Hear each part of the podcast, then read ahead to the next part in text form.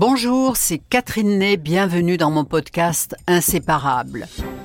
Pendant des années, j'ai arpenté les couloirs de l'Élysée, de Matignon, de l'Assemblée nationale, ce qui me permet de vous raconter ces petites histoires qui sont l'assaisonnement indispensable de la grande histoire.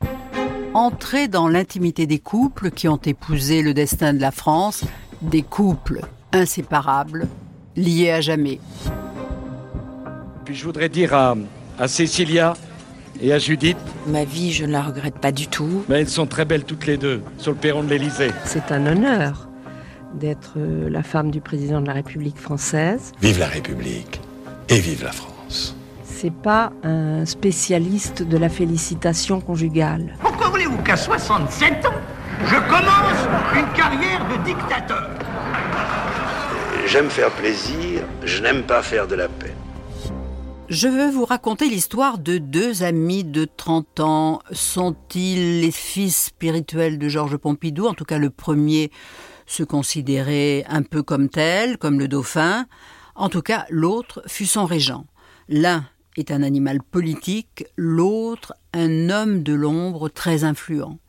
Après s'être côtoyés, séduits, associés, ils vont finir par se séparer, devenir des rivaux irréconciliables. Jacques Chirac et Édouard Balladur, c'est toute une histoire. La première rencontre se fait au cabinet de Georges Pompidou, Premier ministre à Matignon. Jacques Chirac est arrivé en 62, c'est un énarque, Édouard Balladur est arrivé deux ans plus tard, en 64, pour s'occuper des affaires sociales. Édouard Balladur, qui a demandé à avoir un petit bureau loin du premier étage, qui est l'étage noble au rez-de-chaussée, dans un petit deux pièces à l'ombre, mais qui a une vue sur la cour, euh, voit tous les jours ce Chirac qui, qui monte, qui descend les escaliers, qui revient, qui repart.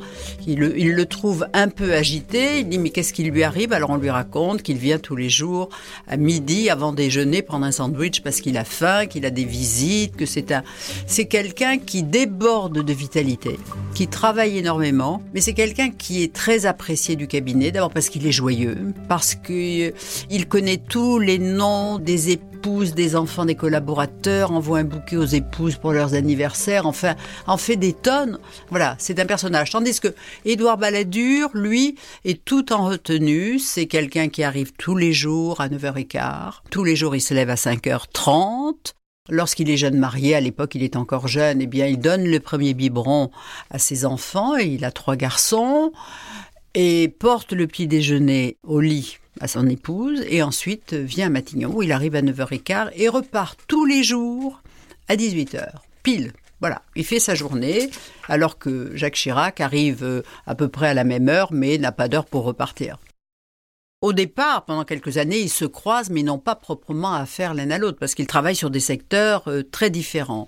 Et puis arrivent euh, les élections législatives de 67, euh, qui préoccupent beaucoup Georges Pompidou, et il pense qu'un garçon aussi dynamique que Chirac doit se frotter au suffrage universel. Il lui conseille d'aller à Paris, mais il lui dit à l'époque, moi Paris je sens pas, je sens pas les Parisiens. Il n'a pas prévu qu'il serait maire de Paris plus tard, et donc il décide d'aller en Corrèze.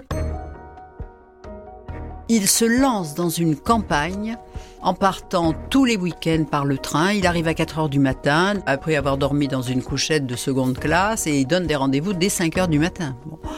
il se fait connaître de tout le monde, et évidemment, avec ce déploiement de suractivité, bien sûr, il est élu en Corrèze en mars 67, alors que pour la majorité, c'est presque un gros flop, puisque la majorité n'est que d'une seule voix. Donc euh, Georges Pompidou le, récompense en lui disant ne vous prenez pas pour un ministre. Il lui nomme euh, secrétaire d'État à l'emploi. Et alors là, vous allez ne pas en croire vos oreilles, euh, alors qu'il y a en France, au moment où il est nommé, 27 000 chômeurs. Sa tâche n'est quand même pas, il n'est pas bouleversé par le, par le travail. Mais à ce moment-là, Georges Pompidou sentait qu'il fallait faire quelque chose, qu'il y avait beaucoup de grèves dans les usines, malgré tout. On est en 67 et il pense qu'il faut travailler avec les syndicats et ça c'est un travail qu'il donne à Édouard euh, Balladur. Donc les deux hommes, normalement, n'auraient pas dû se voir, mais lorsque le directeur de cabinet de Chirac était convoqué à Matignon par Édouard Balladur, eh bien c'est Jacques Chirac qui venait. Et euh, Édouard Balladur disait, mais Jacques, le ministre n'a pas à venir, mais lui, il voulait être là. Donc ils ont commencé à travailler ensemble sur ces questions.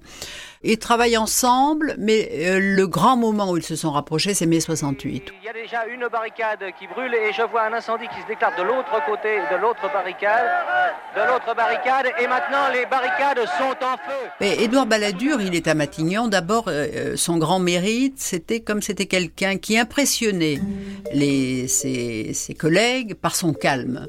C'est-à-dire qu'il disait, de même que la, mauvaise humeur est contagieuse, le calme, la bonne humeur l'est aussi. Donc il essayait de recevoir les gens, leur porter des bonnes nouvelles. Bon, et il recevait. Jacques Chirac allait voir les syndicats chez eux. C'était un peu un missi dominici et il revenait. Et lui, euh, Édouard Balladur, recevait à Matignon ceux qui voulaient bien venir à, l'époque. Donc ils ont travaillé ensemble et le protocole des accords de Grenelle, c'est vraiment euh, Édouard Balladur qui les a écrits, avec cette consigne qu'il ne fallait pas mégoter. Puis arrive euh, bah, le coup de tonnerre de la disparition du général qui part un matin pour Baden-Baden, qu'on cherche toute la journée, qu'on finit par retrouver le soir, qui rentre d'ailleurs dès le soir même et qui le lendemain revient à Paris et sous la pression de Georges Pompidou qui lui dit il n'y a pas de référendum, il faut dissoudre l'Assemblée, rappeler les électeurs et on verra bien ce que disent les Français. Et ça a été un coup de génie signé Pompidou parce qu'on connaît la suite. C'est une majorité de 358 députés sur 458 qui arrivent à l'Assemblée nationale. C'est un triomphe. Mais De Gaulle lâche Pompidou. Mai 68 pesait trop sur leur rapport, donc il quitte Matignon. Et coup de théâtre l'année suivante, De Gaulle démissionne après son échec au référendum sur la réforme du Sénat et la création des régions auxquelles les Français n'ont rien compris. Et lui, donc, le général, il retourne à Colombey pour toujours. Deux mois plus tard, Georges Pompidou est élu président de la République avec un score de 58% des suffrages. Et Édouard Balladur, tout naturellement, vient à l'Élysée. Il devient secrétaire général quand Michel Jobert a été nommé euh, ministre des Affaires étrangères. Donc c'est lui qui a pris le pouvoir à un moment où la maladie de Georges Pompidou euh, l'affectait visiblement.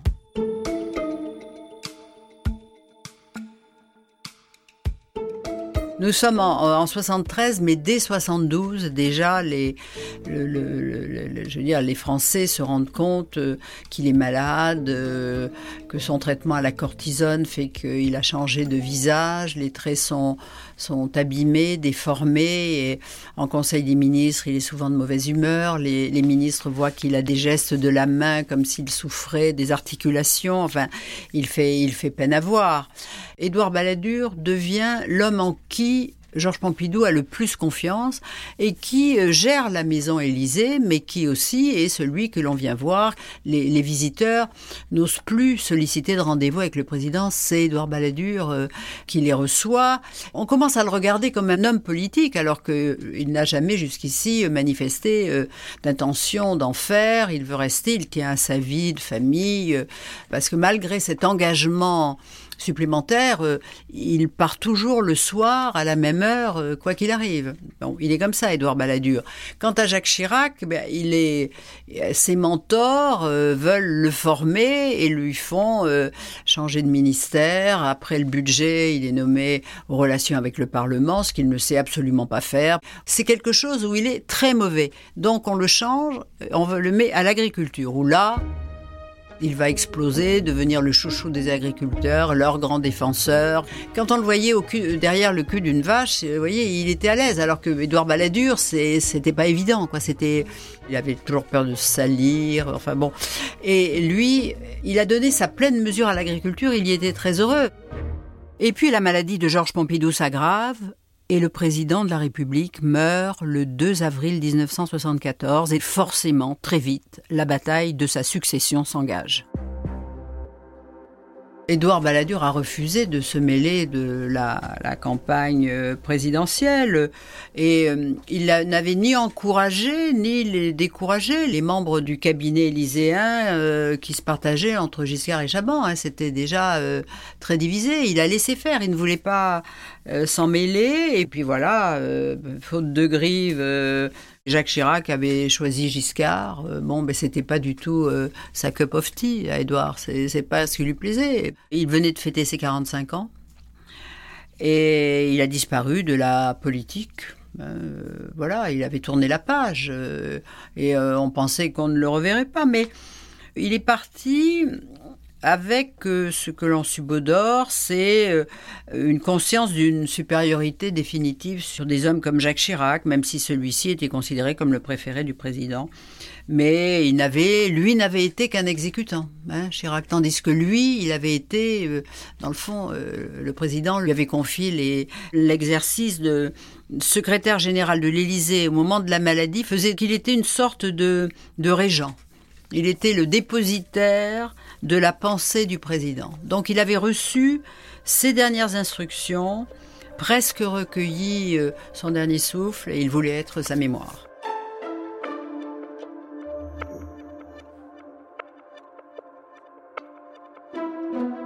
Giscard est élu. Euh, pour les gaullistes, évidemment, c'est un crève-cœur, d'autant qu'il ne fait pas d'efforts pour euh, les amadouer.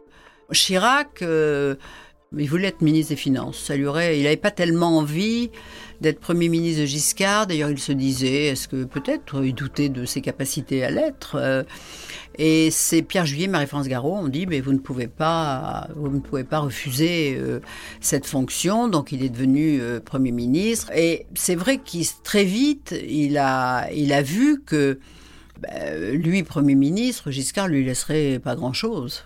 D'ailleurs, moi, à Europe, qui suivais les deux hommes, j'ai eu l'impression de vivre dans un western pendant sept ans.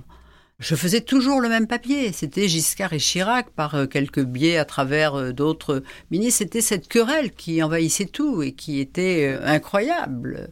Cette haine réciproque entre les deux. Et donc, Jacques Chirac a démissionné. En effet, je ne dispose pas des moyens que j'estime aujourd'hui nécessaires pour assumer efficacement mes fonctions de Premier ministre. Et dans ces conditions, j'ai décidé d'y mettre fin. Jacques Chirac, en 78, a un accident de voiture. Il est, on est à l'aube d'une campagne pour les européennes. Et euh, Jacques Chirac a un accident sur les routes de Corrèze. Et pendant qu'il est sur son lit de douleur, Marie-France vient lui faire approuver un discours qui s'appellera l'appel de Cochin, puisqu'il est à Cochin, où il dit pique-pente de, ceux qui veulent faire euh, la, construction européenne et qui trahissent la France. Quoi. Enfin, c'est un, discours très virulent qui heurte beaucoup tout le monde, à commencer par Madame Chirac, tout l'entourage.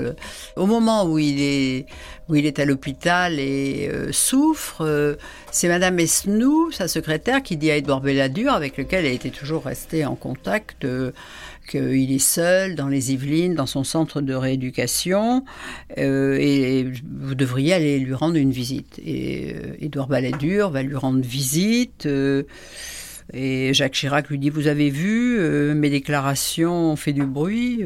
Et lui dit Vous avez peut-être mieux fait de ne pas les faire, mais c'est tout. Et donc, ils se revoient, se disent Écoutez, dès que j'irai mieux, on pourrait déjeuner ensemble. Et, et ce que, un projet que que Jacques Chirac mettra euh, à exécution dès qu'il va sortir et il invite Balladur à déjeuner chez le doyen. Et là, il parle de tout, de rien, de choses intéressantes. Jacques Chirac lui propose sans lui proposer en disant cher Édouard nous pourrions travailler ensemble et, et euh, Édouard Balladur dit oui mais moi je veux pas aller aux réunions politiques me trouver avec Pasqua tout ça non je veux bien avoir mais si c'est une relation singulière Jacques Chirac lui dit Mais ce que vous m'avez dit est très intéressant, est-ce que vous pourriez me faire une note? Et là, Édouard Balladur tout de suite fait la note et le lendemain, il l'a, c'est une note comme il sait faire, bien écrite. Et, et Jacques Chirac voit tout le bénéfice qu'il peut tirer d'un homme comme lui, qui connaît beaucoup de sujets, qui écrit très bien de manière claire et qui est son inspirateur, euh, je veux dire, dont il peut nourrir ses discours. Ses... Il voit tout le tout l'intérêt qu'il y a à fréquenter un homme comme ça. Au RPR, on ignore, on ignore tout de cette, c'est une relation cachée. Jacques Chirac n'en dit rien à Charles Pasqua. Mais il continue à recevoir des notes. Il ne se rend pas compte euh, de l'emprise d'Édouard Balladur. Comment cette emprise va-t-elle évoluer dans les années suivantes? Pourquoi les amis de 30 ans, que l'on croyait inséparables, vont peu à peu s'éloigner? Eh bien parce que d'alliés, ils deviennent peu à peu rivaux. Bien sûr, c'est l'ambition qui les sépare. C'est ce que je vous propose de découvrir dans le prochain épisode.